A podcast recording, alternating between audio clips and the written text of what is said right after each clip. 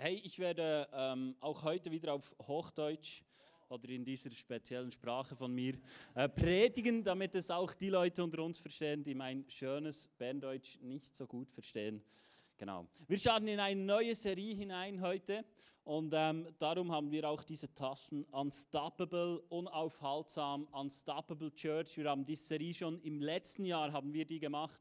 Wir haben damals auch unseren Auftrag denn wir haben als Kirche angeschaut und auch drei unserer Werte.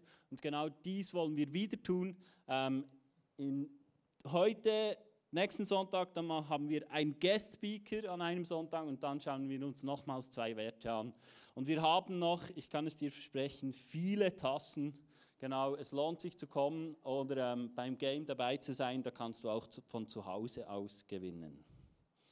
Etwas, das ich geliebt habe, als ich ins ICF kam vor neun Jahren, war, dass klar war, zu was sage ich Ja. Es war klar, was war auf der Fahne vom ICF und es ging vorwärts. Etwas, das mich begeistert hat persönlich am ICF war, dass es keine langweiligen Mitgliederversammlungen, Gemeindeversammlungen gab, wo man jetzt abstimmen durfte, ob der Veloständer grün oder rot sein soll. Wenn du in, der, in freikirchlichen Kreisen aufgewachsen bist, dann weißt du, von was das ich spreche. Und ich mag mich an einen Tag erinnern, an einen Abend, als wir im ICF tun, ähm, eine, ein, ein Connection hat das noch geheißen, genau, hatten. Und dann wurde ein Projekt vorgestellt, ein Office war geplant, das man bauen wollte, umbauen wollte und Räumlichkeiten schaffen, damit die Leute, mit, äh, die äh, angestellt sind, dort sich unter der Woche treffen können, auch Bandproben, Ministry-Meetings äh, machen konnte. Und dieses Projekt kostete damals, glaube ich, 80.000 Franken und niemand hat darüber abgestimmt, sondern die Leitung hat gesagt, hey, das haben wir aufs Herz bekommen, da wollen wir gehen, wir gehen voraus. Und mich hat das so beeindruckt, das war für mich heilsam, denn für mich war das etwas, das fand ich so langweilig. Und du musst verstehen, ICF heißt dann nicht, du kannst nicht mitreden, du kannst immer mitreden. Aber manchmal glauben wir auch an Leiterschaft und sagen, die, die Leiter bekommen etwas aufs Herz und wir gehen mit. Und ob dann jetzt der Veloständer grün oder rot ist, glaube ich, ist nicht so entscheidend, ob jemand zu Jesus findet oder nicht.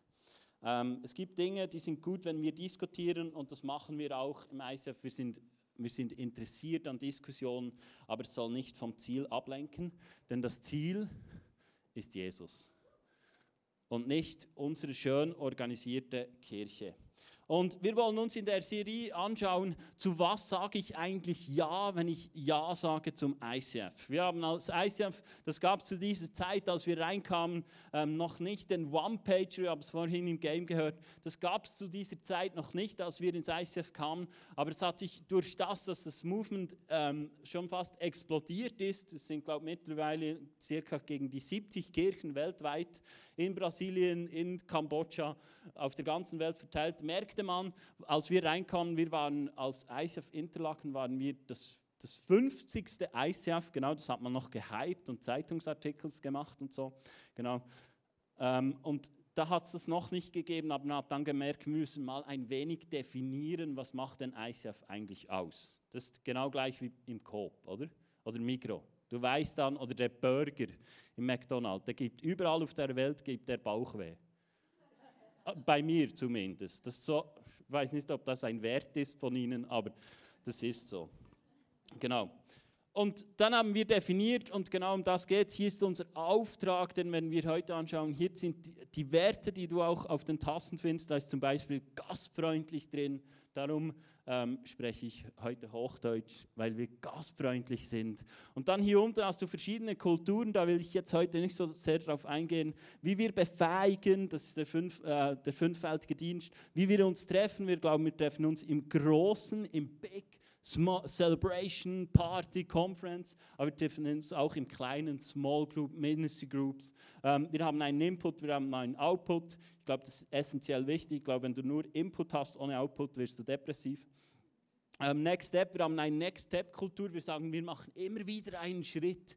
Kennst du das, wenn Gott dir etwas aufs Herz gibt an einem Sonntag, dann mach einen Schritt draus. Nicht den großen, weißt du? Nicht, ich verändere mein komplettes Leben in einer Woche, weil Gott hat es mir, sondern ich fange an. Ich mache einen kleinen Schritt, das haben wir Anfangsjahr angeschaut, Next Step Kultur.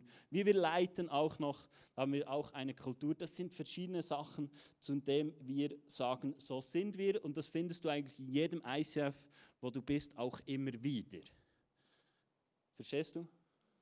Okay. Genau. Ist gut, es ist wichtig, dass du es verstehst. Und heute wollen wir uns nicht einen Wert anschauen, das werden wir die nächsten Sonntage machen, sondern wir wollen uns unseren Auftrag anschauen, unser Auftrag, warum es uns gibt. Und da steht, als Kirche ist es unsere Leidenschaft, dass Menschen Jesus Christus immer ähnlicher werden, furchtlos leben und ihr Umfeld positiv verändern. Das ist das, was drüber steht. Das ist das, was wir sagen. Wenn wir als Kirche etwas machen, haben wir das im Fokus, dass das geschehen soll. Das positiv, dass Jesus ähnlicher werden, das ist unser Ziel durch die Botschaften, durch das, wie wir Celebration machen, durch das, wie wir Small Group machen. All die Dinge, die sollen helfen, damit du Jesus ähnlicher wirst. Furchtlos leben und unser Umfeld positiv prägen. ICF, musst du wissen, ist eine, eine Kirche, ist eine evangelistische Kirche. Das ist mega wichtig. Manche Leute haben Mühe mit dem Englischen und all das, was da drin ist, aber du musst verstehen, wir sind ein Movement, das weltweit ist und du sagst Ja zu etwas, das weltweit ist. Du kannst schon sagen, mir im Oberland ist das ein wenig zu englisch. Ja, mag sein. Als ich reinkam, ich konnte auch nicht Englisch, aber ich, ich habe mich für das große Ganze entschieden, ich bin ein Teil davon. Es geht nicht um mich. Kirche geht nicht um dich. Sorry. Es geht nicht um dich, es geht um Jesus. Und da haben wir uns entschieden, das ist unser Weg, das ist die Art, wie wir es machen. Und dann überlegen wir uns schon, was uns hilft in der Region. Es muss jetzt nicht jeder Serientitel Englisch sein oder Unstoppable Church. Unstoppable. Oder ich habe dir das Thema von heute mitgebracht. Unaufhalt, unaufhaltsam furchtlos. Du kannst dann, siehst du, das ist jetzt unstoppable furchtlos. Das ist eigentlich katastrophal. Oder? Du nimmst zwei Sprachen, kochst etwas damit und sagst, das ist cool. Aber so ist ICF. Wir finden das dann cool. Und dann sagen wir, das ist cool, oder? Unstoppable, furchtlos. Unaufhaltsam, furchtlos. Wir sind einfach so, wir ein wenig crazy ähm, im ICF. Aber das liebe ich so. Und wir sind eine Kirche, die es wünscht, die Leute anzusprechen, die Jesus noch nicht kennen. Weißt du, dass Kirche, einer der Hauptaufträge als Kirche ist es, dass wir Menschen erreichen, die Jesus noch nicht kennen. Und das ist etwas, das wir uns als ICF auf die Fahne geschrieben haben. Das wünschen wir uns. Nicht, dass wir uns hier einfach ein wenig suhlen und sagen, ja, es ist jetzt noch schön und irgendwie ist es auch nicht so schön. Ich finde jetzt die Socken vom Pastor nicht so passend und man könnte doch mal darüber diskutieren, ob das jetzt noch das Richtige ist oder nicht. Sondern wir sagen, hey, lass uns darüber reden, wie wir Menschen erreichen können. Wir können schon feedbacken, aber wenn wir uns dann uns um selber drehen, Oh my goodness, das ist das Anfang vom Ende. Und wir wünschen uns, dass wir Menschen sind, die andere Menschen erreichen. Ich kann euch sagen, ich bin jetzt nicht der, der in diesem Bereich vorangehen kann. Das ist jetzt nicht meine Hauptstärke. Aber das ist das Schöne an Kirche, es geht nicht um einen und alle laufen hinterdrein, sondern jeder von uns hat Begabungen. Und einige von euch sind sehr evangelistisch und ich wünsche mir, dass wir als Kirche diese auch freisetzen können, damit sie uns vorangehen können und sagen, hey, ich gehe voran, komm, lasst uns Leute reichen, lasst uns Gedanken machen, wie wir unseren Nachbarn helfen können und nicht einen Slang haben, die gar niemand mehr versteht und denken, diese da, die gehen immer am Sonntagmorgen in die Kirche und wecken mich dabei und das ist mühsam, sondern dass sie merken, hey, da gibt es was was ich auch brauche in meinem Leben. Und das wünsche ich mir für unsere Kirche. Und heute wollen wir darüber sprechen von unserem Auftrag. Ich habe einen Punkt herausgepickt und nämlich furchtlos leben. Furchtlos leben in einer Zeit nach der Pandemie. Ich habe von Anfang an gesagt, seid nicht Träumer und denkt, die Angst wäre nach der Pandemie vorbei. Ihr Dreamer, Angst hat eine geistliche Dimension und die verschwindet nicht einfach so und sagt, ja, jetzt gehe ich halt mal und suche mir einen neuen Ort. Das hat einen geistlichen Impact und die Angst ist mehr denn je da. Das wird sogar in der Welt schon erkannt, dass vieles unsicher wird. Durch die Pandemie, aber auch durch den Krieg ist vieles, was in unserem Leben bisher sicher schien, ist nicht mehr so sicher. Kennst du das Gefühl? Vielleicht, vielleicht auch nicht. Wenn nicht, Halleluja, praise the Lord. Aber es ist nicht mehr so sicher. Du weißt nicht, was das Benzin morgen kostet, oder? Du weißt nicht, ob du Dinge noch erhältst. Und in der Wirtschaft ist es spannend, dass viele Dinge nicht mehr so schnell er, erreich, erhältlich sind. Und das macht, gibt Unsicherheit. Und das ist das Frage, wie können wir in so einer Zeit als Kirche einen Unterschied machen und furchtlos leben? Wir wollen uns dazu heute eine Geschichte anschauen aus Lukas 15 und ähm, Verse 11. Und der steht das Gleichnis vom verlorenen Sohn. Kennt das irgendjemand hier im Raum? Soll mal die Hand aufheben, wer das kennt, das Gleichnis vom verlorenen Sohn. Okay, die meisten. Das Gleichnis vom verlorenen Sohn. Und ich will dir diese Bibelstelle vorlesen und die dauert ein wenig, aber das hilft dir dabei, dein Herz aufzumachen für das, was Gott heute zu dir sprechen will. Und ich lese vor Lukas 15 ab Verse 11. Und Jesus erzählte ihnen auch folgendes Gleichnis. Ein Mann hat zwei Söhne. Der jüngere Sohn sagte zu seinem Vater, ich möchte mein Erbteil von deinem Besitz schon jetzt haben. Da erklärte der Vater sich bereit, seinen Besitz zwischen seinen Söhnen aufzuteilen. Einige Tage später packte der jüngere Sohn seine Sachen und ging auf Reisen in ein fremdes Land, wo er sein ganzes Geld verbrasste. Etwa um die gleiche Zeit, als ihm das Geld ausging, brachte ihn jemand in jenem Land eine große Hungersnot aus und er hatte nicht genug zu essen. Da überredete er einen Bauern, ihm Arbeit zu geben, und er durfte seine Schweine hüten. Der junge Mann war so hungrig, dass er die Schotten, die er an die Schweine verfütterte, am liebsten selbst gegessen hatte. Aber niemand gab ihm etwas. Schließlich überlegte er und sagte, Daheim haben die Tagelöhner mehr als genug zu essen. Und ich sterbe hier vor Hunger. Ich will zu meinem Vater nach Hause gehen und sagen, Vater, ich habe gesündigt. Geh gegen den Himmel und auch gegen dich. Und ich bin es nicht mehr wert, dein Sohn zu heißen. Bitte stell mich als einen deiner Tagelöhner ein. So kehrte er zu seinem Vater nach Hause zurück. Er war noch weit entfernt, als sein Vater ihn kommen sah. Voller Liebe und Mitleid lief er seinem Sohn entgegen, schloss ihn in die Arme und küsste ihn. Sein Sohn sagte zu ihm, Vater, ich habe gesündigt gegen dich, den Himmel und auch gegen dich und bin es nicht mehr wert, dein Sohn zu heißen. Aber sein Vater sagte zu seinen Dienern, schnell, bring die besten Kleider im Haus und zieh sie an. Zieh sie ihm an. Holt einen Ring für seinen Finger und Sandalen für seine Füße und schlachtet das Kalb, das wir im Stall gemästet haben. Denn mein Sohn hier war tot und ist ins Leben zurückgekehrt. Er, hat, er war verloren, aber nun ist er wiedergefunden und ein Freudenfest begann. Währenddessen war der ältere Sohn draußen auf dem Feld und arbeitete. Als er heimkam, hörte er Musik und Tanz im Haus und fragte einen, Diener, einen der Diener, was da los sei. Dein Bruder ist wieder da, erfuhr er, und dein Vater hat das Kalb geschlachtet, das wir gemästet hatten und gibt nun, und gibt nun ein großes Fest. Wir feiern, dass er wohlbehalten zurückgekehrt ist. Da wurde der ältere Bruder zornig und wollte nicht ins Haus gehen. Sein Vater kam heraus und redete zu ihm. Aber er sagte, all die Jahre habe ich schwer für dich gearbeitet und dich nicht ein einziges Mal widersprochen, wenn du mir etwas aufgetragen hast. Und in diesem ganzen Zeit hast du mir nicht einmal eine junge Ziege gegeben, um mit meinem Freund ein Fest zu feiern. Doch jetzt, wenn dein Sohn daherkommt, nachdem er dein Geld mit Huren durchgebraten hat, feierst du und schlachtet unser bestes Kalb. Sein Vater sagte zu ihm, sieh, mein lieber Sohn, du und ich, wir stehen uns sehr nahe und alles, was ich habe, gehört dir.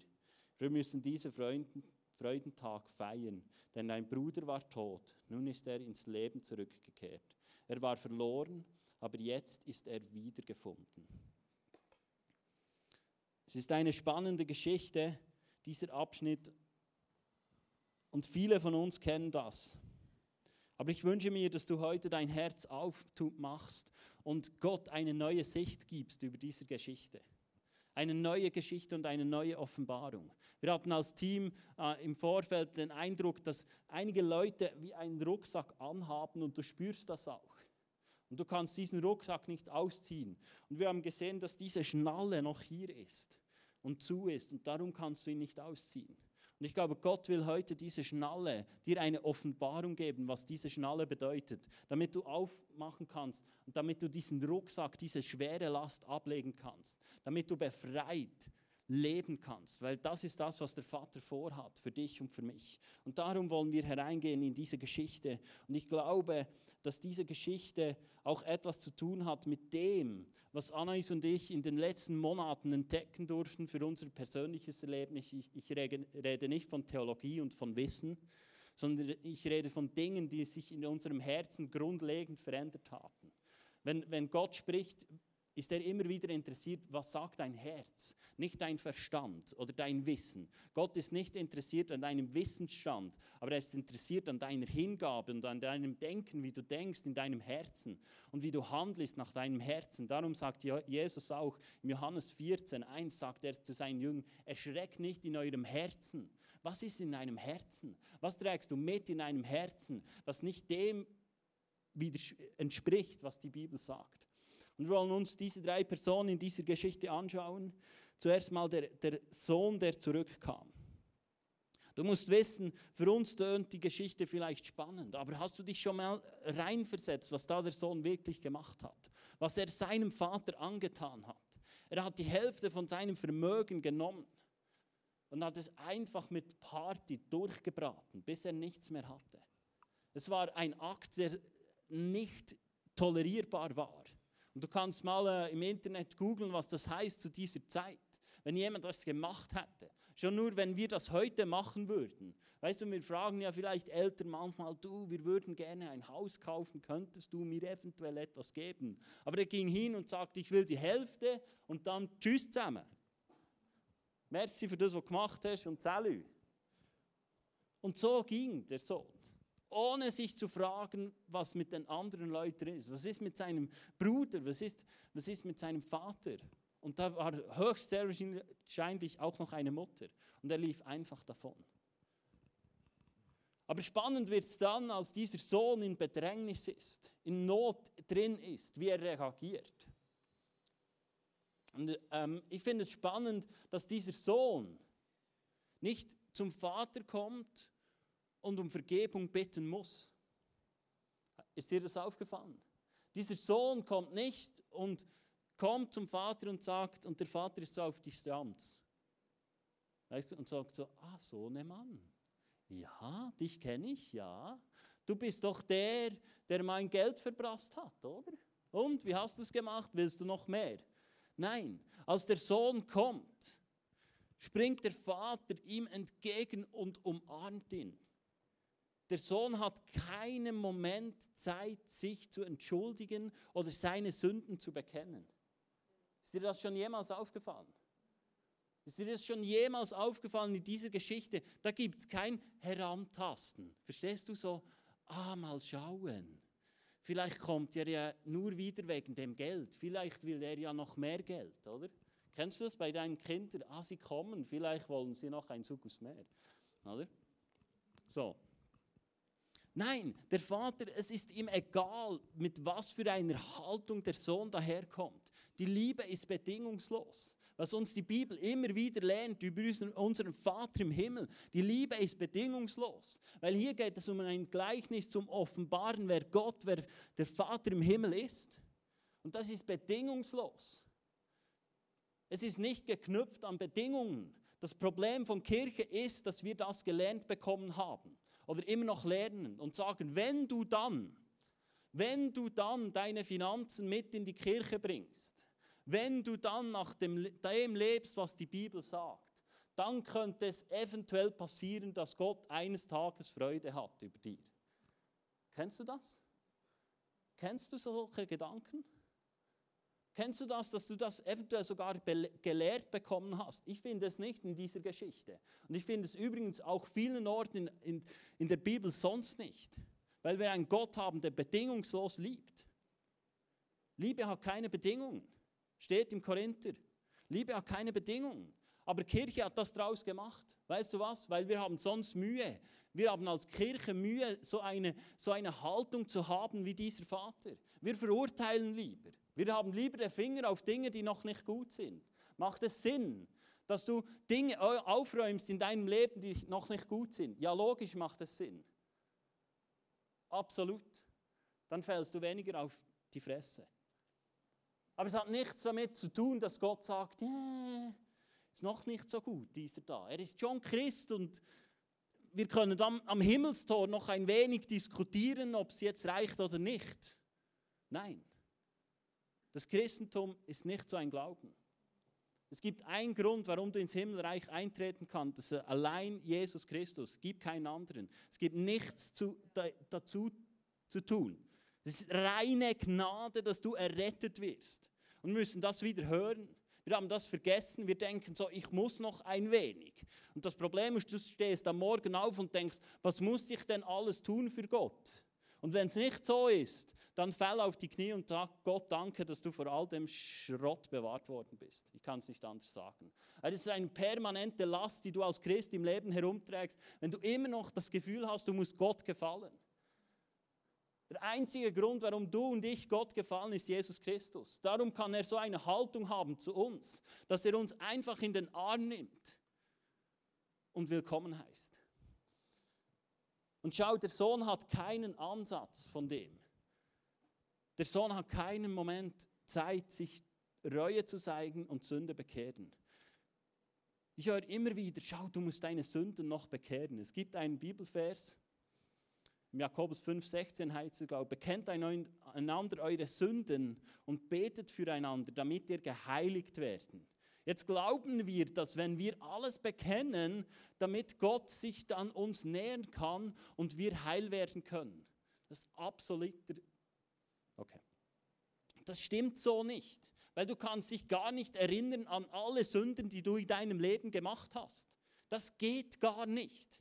Es gibt eine pauschale Vergebung durch Jesus Christus, der Sündenpunkt, Amen, Ende aus. Es gibt nichts anderes. Es gibt nicht, ah, ich habe meine Sündelisten durchgeackert und dann werde ich angenommen. Das stimmt so nicht. Das ist nicht das Christentum, das ist nicht die Botschaft, die wir haben als Kirche. Leider ist das hinausgetragen und das daraus gemacht worden. Darum, glaube ich, drehen sich viele Leute von der Kirche ab. Ganz ehrlich, Du hast schon genug zu tun im Leben ohne Kirche. Da brauchst du nicht noch eine Kirche, die dir sagt, was du jetzt noch machen musst. Da bleibst du besser am Morgen im Bett. Und der Sohn hat keinen Moment Zeit, etwas davon zu machen und zu sagen, es tut mir leid. Aber verstehst du, dieser Sohn hat einen Mindset-Fehler, einen Gedankenfehler. Weil ist dir aufgefallen, dass dieser Sohn nicht sagt, ich gehe zurück zu meinem Vater, vielleicht nimmt er mich an als Sohn. Nein, er ist durch und durch von Leistung geprägt, weil er sagt, ich gehe zurück zu meinem Vater, die Diener haben es besser. Verstehst du, der Sohn kam nicht zurück, um wieder einen Vater zu finden. Der Sohn kam zurück, um eine Arbeit zu finden und sich mit Leistung neu zu definieren und neu seine Not zu stillen. Kennst du das in deinem Leben? Ich mache jetzt mal etwas für Gott, dann löst er dann mein Problem. Verstehst du das? Es gibt Dinge, die wir machen können in unserem Leben, die uns helfen, Dinge offen zu legen, Dinge nicht mehr zu tun. Ja, die helfen uns, aber es bewegt Gott nicht. Weil Gott ist der gleiche gestern, heute und in alle Ewigkeit. Und er liebt dich bedingungslos. Er liebt dich bedingungslos. Sonst müsstest du permanent einen Stress haben und dich fragen, was habe ich noch nicht getan, dass etwas nicht stimmt in meinem Leben. Und das ist so verbreitet in unserer Mitte. Auch in meinem Leben. Es war so verbreitet und ist es immer noch. Es braucht Zeit und es braucht einen Weg, um diese Dinge loszuwerden. Aber wenn wir das nicht schaffen, werden wir nicht zu einer furchtlosen Kirche und werden wir auch nicht einen furchtlosen Glauben haben, weil wir gar nicht diesen Ort kennen, in dem keine Furcht ist. Liebe ist ohne Furcht. Du musst verstehen, dass Gott im Himmel ohne Furcht über dich ist. Das Gericht über dir ist passiert, als Jesus am Kreuz starb. Darum nimmst du ja das Leben an von Jesus. Darum gibt es keinen anderen Weg als Jesus. Jesus selbst sagt, ich bin der Weg, die Wahrheit und das Leben. Das ist der Grund, weil es keinen anderen Weg gibt zu Gott als durch Jesus. Und Jesus ist die Gerechtigkeit und Jesus ist deine Gerechtigkeit. Du musst nichts mehr leisten. Du musst nicht wie der verlorene Sohn zurückkommen und sagen, jetzt kann ich mal, jetzt habe ich mal eine Perspektive. Für ein wenig ein besseres Leben, indem dass ich mir einen guten Arbeitsgeber suche. Das ist nicht das, was das, das Wort von Gott lernt. Und schau, auch der zweite Sohn hat es nicht verstanden, was er hat. Und ich glaube, das ist eines der größten Probleme in unserer Kirche. Wenn ich uns anschaue, dann frage ich mich, wo unsere Begeisterung ist für das, was ewig ist. Und ich schließe mich mit ein. Wir sind zu Hause, wir sind in der Kirche, wir haben Jesus und wir, wir feiten uns wie schlimmer als kleine Kinder. Und sagst du, was, wirklich? Ja, schau Corona an. Schau Corona an. Wie wir uns Christen gefetzt haben und gestritten haben. Ich rede nicht von Diskussion. Verstehst du? Ich rede nicht von Diskussion. Wir können über alles diskutieren. Die Frage ist, ob es Sinn macht und ob es auf Jesus hinweist. Römer 14, ich habe eine Predigt darüber gehalten, Annahme, auch bei Selsen, die anders denken und solche, die anders unterwegs sind. Annahme. Aber wir streiten uns, weil wir immer noch glauben, wir haben nichts. Oder wir sitzen in der Kirche und denken wie dieser Sohn, ja, wann wird dann Gott mal mich sehen, oder? So, wann ist denn dann zufrieden mit mir? Wie dieser Sohn. Er hat alles, alles hat er. Er hat die Beziehung zum Vater und er hat alles, aber er hat es nicht verstanden. Er hat es nicht verstanden, dass er jeden Tag in den Stall gehen könnte, das Mastkalb holen und es essen könnte. Er hat es nicht verstanden. Hast du verstanden, was du hast durch die Beziehung zum himmlischen Vater, durch das, was Jesus getan hat? Verstehst du, was du hast? Das sollte die Existenz sein in deinem Leben und es sollte das sein, was wirklich zählt in deinem Leben. Genau. Zwei Personen. Amen. Okay. Jesus, schenk du Offenbarung. Nein, verstehst du? Und ich sage nicht, das Leben ist dann happy clappy. Das ist nicht das, was das Wort von Gott lehrt. Entscheide dich für ein Leben als Christ und alles ist besser. Nein, aber die Existenz ist besser. Das, was ewig ist, ist besser. Und ich kann dir nicht helfen, dass du nur noch das siehst und das anschaust, was die Welt dir gibt und sagst, wenn ich dann mein Haus habe, wenn ich dann meinen Job habe, wenn ich dann meine Ausbildung fertig habe und wenn ich dann das und das und das und das und das und das und das und das und das und das und das fertig habe, dann siehst du das Problem, du drehst dich im Kreis. Jesus sagt, ich bin der Weg und nicht der Kreis. Siehst du, wir müssen auf das schauen, was Jesus uns gibt. Das wird uns durchtragen durch schwierige Situationen, wenn wir die Offenbarung haben vom Wort von Gott und verstehen, was er uns gibt. Im Römer 5, 17 heißt es, wir sind berufen zum Herrschen. Herrschst du in deinem Leben? Bist du jemand, der herrscht? Oder jemand, der wie ein Ping-Pong-Bälleli einfach so macht? Oder? Gefühlslage heute, oh, heute bleibe ich im Bett. Und morgen, oh, heute bleibe ich auch noch im Bett und dann übermorgen auch noch. Und ich sage nicht, dass das ein Problem ist, aber wir müssen verstehen, dass Jesus uns etwas gegeben hat, um solche Dinge zu durchbrechen. Und es ist nicht einfach, es gibt nicht ein System, aber es geht um eine Beziehung. Es geht um eine Beziehung und wir haben so oft Wissen, was das Wort von Gott sagt, aber keine lebendige Beziehung weder zum Heiligen Geist noch zu Jesus noch zum Vater. Und das macht uns nicht furchtlos. Das setzt uns schachmatt. Und da dürfen wir wachsen daran. Und der zweite Sohn war genau so. Er hatte nicht verstanden, was er hat. Und er glaubte auch noch, dass er immer noch ackern muss, bis er vielleicht dann, wenn dann sein Vater mal stirbt, das Erbe antreten kann. Und er war bügle, bügle, bügle, bügle, bügle, bügle. Aber er hatte keinen Frieden. Und so oft sind wir doch auch so. Wir ackern und ackern und ackern und machen und tun und denken, wann ist dann Gott mal zufrieden mit mir? Er ist schon lange zufrieden. Seit der ersten Ostern ist er zufrieden mit dir. Und schon vorher hat er dich geliebt. Das ist der Weg, wie du zu ihm kommst. Und der Zorn Gottes war am Kreuz. Der Zorn Gottes war am Kreuz und es gibt keinen Zorn mehr. Ich habe den Vater schon erwähnt, weil er die, die, die äh, die zentrale Person ist in dieser Geschichte, aber ich möchte nochmals dort drauf eingehen. Der Vater. Wir haben so einen guten Vater im Himmel. Und verstehst du, wenn wir das beginnen zu verstehen, dass wir aus Gnade gerecht gesprochen sind, dass wir aus Gnade angenommen sind, dann werden wir das erstmal in unserem Leben entspannen können. Und dann werden wir auch furchtlos. Nicht, weil du die perfekte Woche abgeliefert hast, sagt Jesus, gut gemacht das war jetzt gut. Diese Woche hast du jetzt wirklich mal in meinem Willen gelebt. Das war doch gut. Finde ich gut so. Nein, wir nehmen das Leben von Jesus an. Das, was Jesus getan hat. Nicht nur auf dieser Welt, sondern im ganzen Universum nehmen wir an und sagen, das ist jetzt meins. Jesus ist gestorben, damit du sein Erbe antreten kannst. Du trittst, wenn du das Leben mit Jesus startest, dann trittst du ein Erbe an, das einfach gerecht ist. Dann bist du gerecht gesprochen. Du magst noch Fehler haben, du magst noch, du magst noch Dinge haben, die nicht top sind, auf dein Leben bezogen, nicht auf die Beziehung zu Jesus oder zum Vater im Himmel. Und dann bist du einfach mal gerecht gesprochen und dann kannst du vorangehen. Das nennt man Gnade. Jetzt haben wir in unseren Breitengrad ein Problem mit Gnade, weil es ist so, dass wir glauben, wenn wir Gnade predigen, dann machen die Leute noch weniger. Oder? Und denken sie, nein, wenn wir denen sagen, sie müssen nichts mehr machen, dann bringen wir unsere Mitarbeiter nicht mehr hierher, oder? Dann hocken alle zu, zu Hause und schauen nur noch den Leo, weil dann braucht es ja keine lokale Kirche mehr. Oder dann sündigen sie einfach weiter.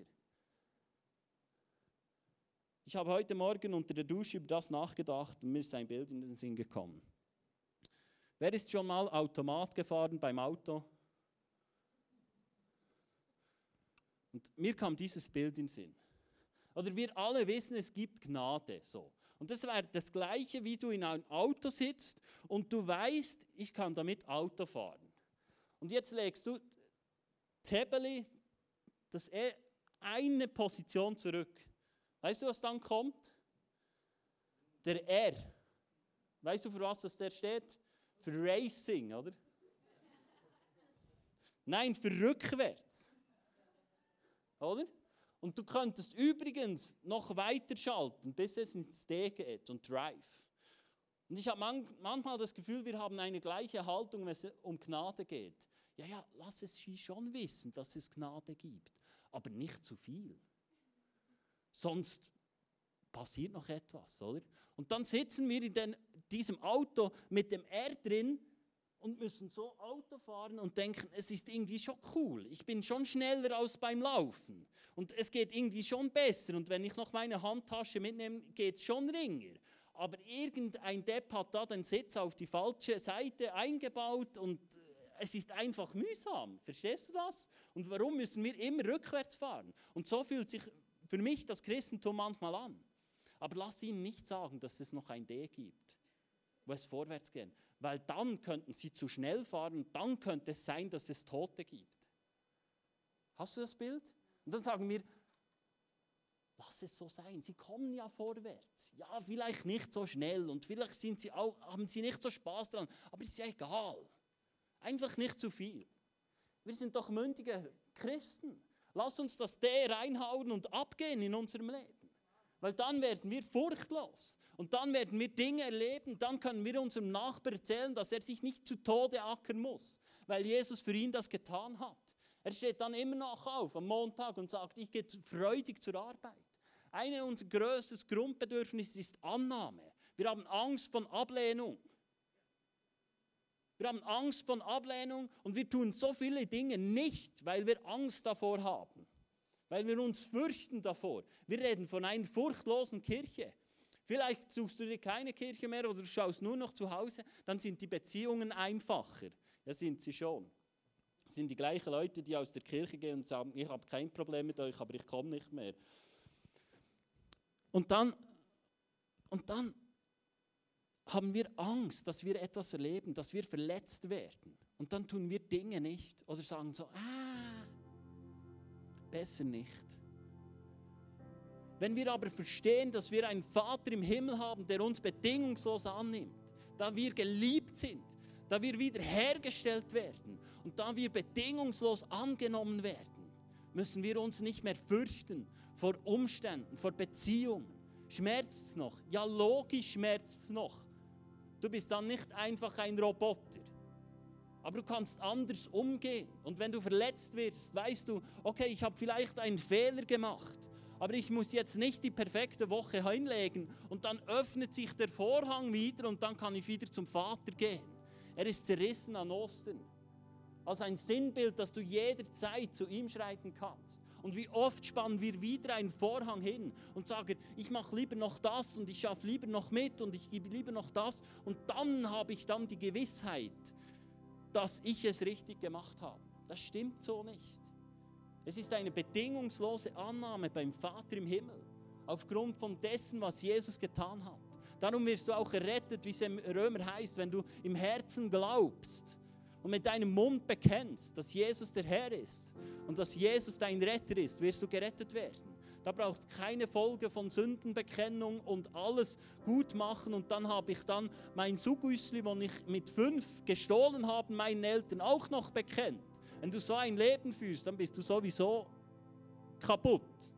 Weil da lebst du mit so viel Schuld und Last, dass es dich nicht freisetzt. Aber wenn wir verstehen, da ist ein Vater im Himmel, der uns bedingungslos annimmt. Ich glaube, ich habe es jetzt dann genug gesagt. Nochmal. Verstehst du, dann müssen wir auch nicht Scham mit uns mittragen, weil wir wissen, er weiß sowieso alles. Er weiß sowieso alles. Wir müssen uns nicht schämen vor Gott. Ich hatte vor zwei Wochen eine Situation und ich war so wütend. Ich glaube, mir hat es auf der Straße gehört. Manchmal ist es gut, wir hatten neuere Fenster und dickere Wände. Und meine Frau hat zu mir gesagt, was ist dein Problem? Ich habe gesagt, die Umstände sind mein Problem. Ist doch klar, so kann man nicht. So goes it not.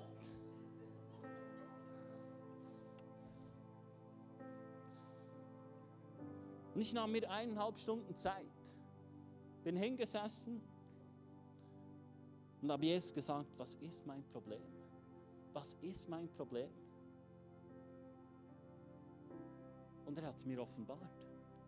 Er hat es mir offenbart und hat gesagt, schau dein Herz an, es ist so verletzt, gesteh dir das ein. Und ich gestehe mir, ich habe mir eingestanden, ja, mein Herz ist verletzt. Weißt du, leiterschaftsmäßig habe ich gesagt, ja, okay, komm, schwamm drüber, vorwärts gehen. Aber Jesus war es wichtig, und es war auch für mich wichtig, weil es war ein Triggerpunkt in meinem Leben, der mich zum Explodieren brachte. Und so will ich nicht sein. Also ging ich hin und sagte, Jesus, sagte mir, du bist verletzt, gesteh dir ein, dass es Unrecht ist, was du erlebt hast. Das Krasse ist, zwei Wochen im Vorfeld hat Jesus mir gesagt, schau, es ist Unrecht, was dir angetan wurde. Und ich sagte so, nein, nein, schon gut, alles gut, ja, ist ja schön und herzig, dass du mir sagst, aber es ist nicht nötig. Aber es war nötig, mir einzugestehen, dass ich verletzt wurde, das hinhalte und Gott sage, danke, heilst du das. Danke, ist das die Kraft in deinem Leben, die du freigesetzt hast. Die gleiche Kraft, die Jesus von den Toten auferweckt hat, kann auch mein Herz wieder auferwecken. Und schau, ich werde durch das nicht ein härtes Herz bekommen, sondern ein fleischliches Herz. Und es schmerzt immer noch. Aber ich muss nicht meine Umstände gewaltsam ändern und Leute sagen, du musst jetzt so handeln und dann kann ich dann wieder liebevoll sein zu dir. Nein. Ich weiß, dass ich einen Vater habe im Himmel, der mehr als ich daran interessiert ist, dass es mir gut geht und dass ich gesund bin, bedingungslos, aus Gnade heraus. Und das, glaube ich, ist der Schlüssel, ist der Schlüssel, damit wir andere Leute in unseren Glauben einladen. Wenn ich mit Leuten rede, und es war auch in meinem Leben so, ist immer noch so, ich denke, warum soll ich jemand für diesen Glauben, der geprägt ist von Gesetzen und Regeln und Forderungen, jemand dazu einladen? Da gehe ich lieber in den Sportverein. Da ist von Anfang auf dem Tisch, ich muss 200 Franken zahlen, ich habe zwei Training und fünf Mitarbeiter, äh, Helfereinsätze im Jahr und dann ist es erledigt, dann weiß ich, was ich habe. Und Kirche hat so einen Katalog daraus gemacht, was wir alles sollten. Und hat Gnade in den Hintergrund gesetzt, dass wir nicht mehr furchtlos leben können. Und auch nicht mehr furchtlos Leute einladen können. Weil wir selber nicht mehr so erleben. Weil wir selber nicht mehr an den Gott glauben, der alles getan hat. Und wir lieber Leute sind, die ackern und bügeln. Wie der zu Hause gebliebene Sohn oder wie der verlorene Sohn. Und der sagt, ich habe jetzt etwas machen können, jetzt kannst du mir mal zu essen geben das wird dein Leben nicht bereichen. Gott gibt aus seiner Güte heraus und nicht aus deiner Leistung. Und das ist dieser Vater, das ist der Grund, warum wir furchtlos sein können. Weil wir furchtlos zu ihm gehen können, weil wir wiederhergestellt werden können und weil wir furchtlos andere einladen können, auch wenn wir abgelehnt werden. Und auch wenn mal jemand sagt, nein, nein, interessiert mich nicht. Ja und? Hast du schon mal jemandem eine Glasse angeboten und er hat Nein gesagt? Wegen dem machst du es hoffentlich immer noch und sagst, ich habe noch eine Glasse, willst du auch noch eine? Du glaubst immer noch, dass die Glasse gut ist. Also vielleicht nicht die gleiche, wenn es fünf Jahre her ist, aber dann kannst du doch wieder Leute einladen. Ich wünsche mir das. Ich wünsche mir, dass wir Leute in der Kirche haben, die mich an der Hand nehmen. Ich habe zum Glück so eine Person geheiratet, die mir hilft, anderen vom Glauben zu erzählen und andere einzuladen, weil wir das Beste haben. Schau, ich will nicht eine Kirche sein, die sich um sich selber dreht und ihre Probleme wälzt und sie größer macht. Ich will eine Kirche, die gegen außen gerichtet ist und die sagt, komm, sei ein Teil davon, komm zur Ruhe. Matthäus 11, 28 heißt, Jesus will uns Ruhe schenken. Aber in Gesetzlichkeit gibt es keine, da gibt es keine Ruhe. Jesus hat für dich das Gesetz erfüllt. Steht doch auf, ich will beten.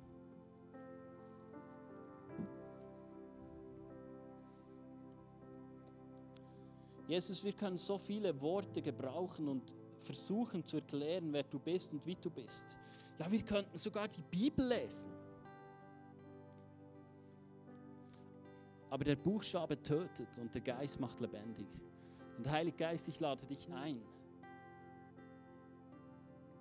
dass das, was du heute Morgen angesprochen hast, sei es hier im Raum oder auch zu Hause oder wenn wir es nachschauen, dass neues Leben eingehaucht wird. Eine Person hatte den Eindruck, dass, dass heute Morgen der Heilige Geist wie von außen kommt und uns anbläst.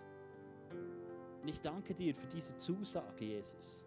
Dein Wort sagt uns, dass du wirkst, Heiliger Geist. Dass du für uns da bist, dass du unser Tröster bist. Und ich danke dir, Heiliger Geist, dass du diesen Moment nützt, um Dinge heil werden zu lassen. Und dass wir verstehen, dass wir ein furchtloses Leben führen dürfen, weil du so vieles für uns getan hast. Du hast alles getan, Jesus, für uns. Und in diesen Weg, den du vorbereitet hast, dürfen wir uns einklinken. Und auf diesem Weg dürfen wir schreiten. Ich danke dir dafür, dass du Offenbarung schenkst in unserem Herzen, nicht in unserem Verstand, wer du bist.